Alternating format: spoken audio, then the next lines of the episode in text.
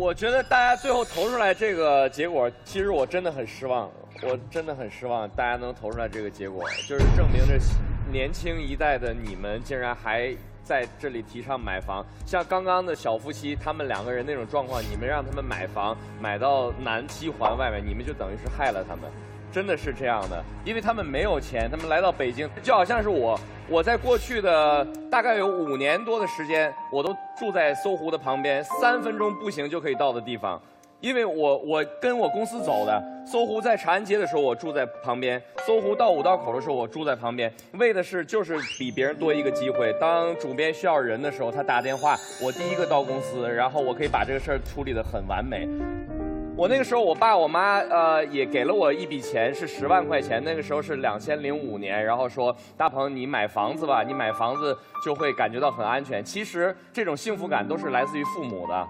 是父母们的担心，并不是你自己真正的幸福感。于是我怎么办了呢？我这十万块钱在二零零五年的时候，在北京可以买得上是一个七十平米左右两居室的一个首付。但是呢，我东看看觉得这儿不满意，西看看觉得那儿不满意。很快时间一过去，到最后房价蹭蹭蹭的涨，从那个时候四五千块钱，一直到眼睁睁看着变成一万块钱。然后我就只能在那个北沙滩儿，我买了一个四十二平米的一个大开间儿。我买完那个房子之后，呃，八万块钱的首付，然后月供是一千二。当时我妈妈开心极了，她好幸福。但是其实我和我当时的女朋友，呃，现在我老婆，根本就没有体会到那种幸福，因为那个房子从交房我们一天都没住过。因为四十二平米的一个大的开间，其实对于小两口来讲住是不够的，而且离公司又很远，所以我们那个房子。下来了之后，就一直在那租着，一直在那租，一直到现在都在那租着。然后呢，我依然是不停的在随着公司不停的在调换岗位，然后我在他的附近租了一个房子，才有了今天。为什么我不鼓励买房？因为我学的是建筑，我本身是吉林皇家建筑工程学院毕业的，我是建筑工程系毕业的。以我对于这个建筑的了解，它的原材料各个方面的了解，我觉得现在北京的房价不值这个钱。对了，就是你不要买房，不值这个钱，质量都不行的。你真的就把它投资在自己的身上，让自己变得，我不觉得随便花钱是浪费，你花的任何一分钱都不浪费。你吃顿好的是浪费吗？你你享受了，你穿的好的衣服。是浪费吗，不是因为你变漂亮了，别人看待你觉得你高大了，你做事情会变得更有自信，所以我觉得不要买，真的是啊。好，坚持不要买，我生气了，而且把买的人全骂一顿啊。啊，您还坚持吗？我肯定坚持不买房，因为因为我觉得我的生活我建立在我的一个就是生活质量成本上。我曾经买过房子，买完房子以后，我虽然是不在乎房子增值不增值，但我还想这个房子什么时候增值，它消耗了我很多精力。后来我觉得，我就跟我先生聊，我说不买房了，我们就租最好的房子。但刚才谁说的这个房什么房东干嘛？那我唯独能做到的事情，让我自己更强大。如果房东继续涨价的话，我挣的钱付他这个涨价百分比的话，轻松而易举的，一点都不担心，而且。我租房子是找最好的区域去租房，因为什么呢？那个房子决定了我的三个孩子他们眼中看到的生活品质，这个是我花多少钱都买不来的。我可以买一栋房子买的很远，然后我和我先生每天开车从城从城外郊边上住的别墅开车送着孩子到城里上学，但这个时间成本你们核没核算过？但现在我住房就在城中心，我们家三个孩子从一年级开始到中学，一直是自己走来走去上学。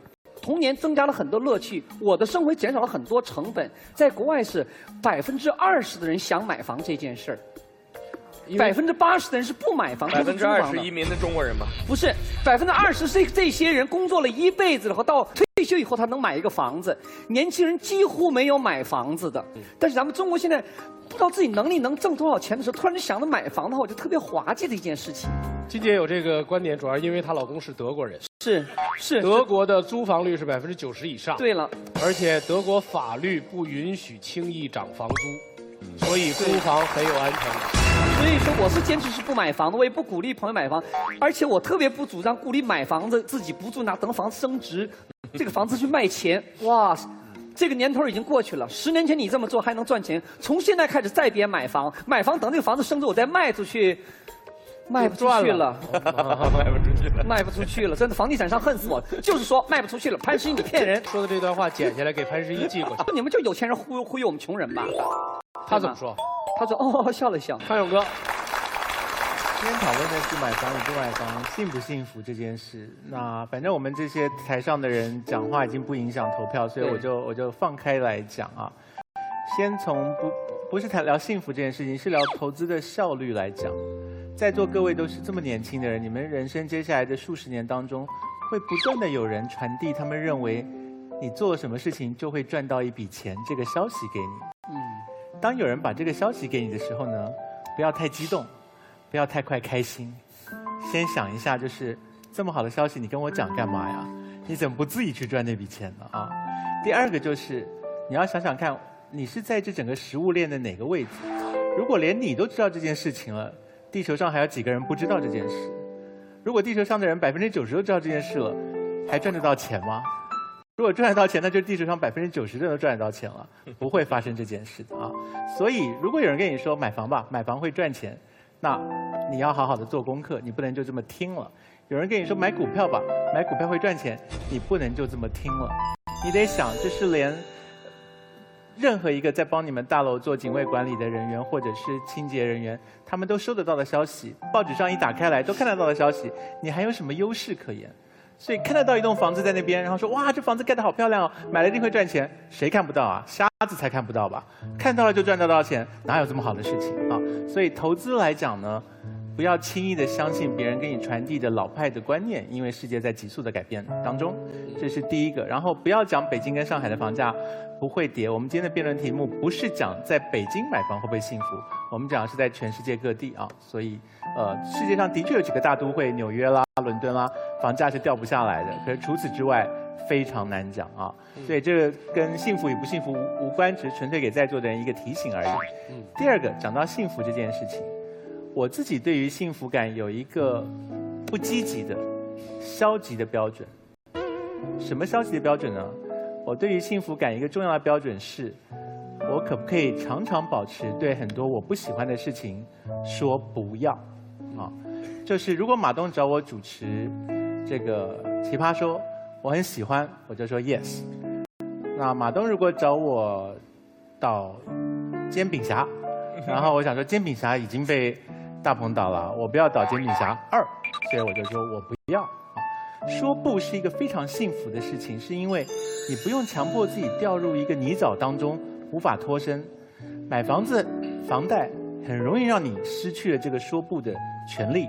你永远都说不了不，你在一个王八蛋的工作里面脱不了身，因为你需要固定的找房贷。这个时候你会你会失去幸福感，是因为你对好多事情都没办法说不了。所以你在人生做重大决定的时候，永远都要想一下这个重大决定有没有剥削我们说不的权利。然后我们在人生过程当中累积越多说不的权利，我们会过得越开心越幸福。好，谢谢。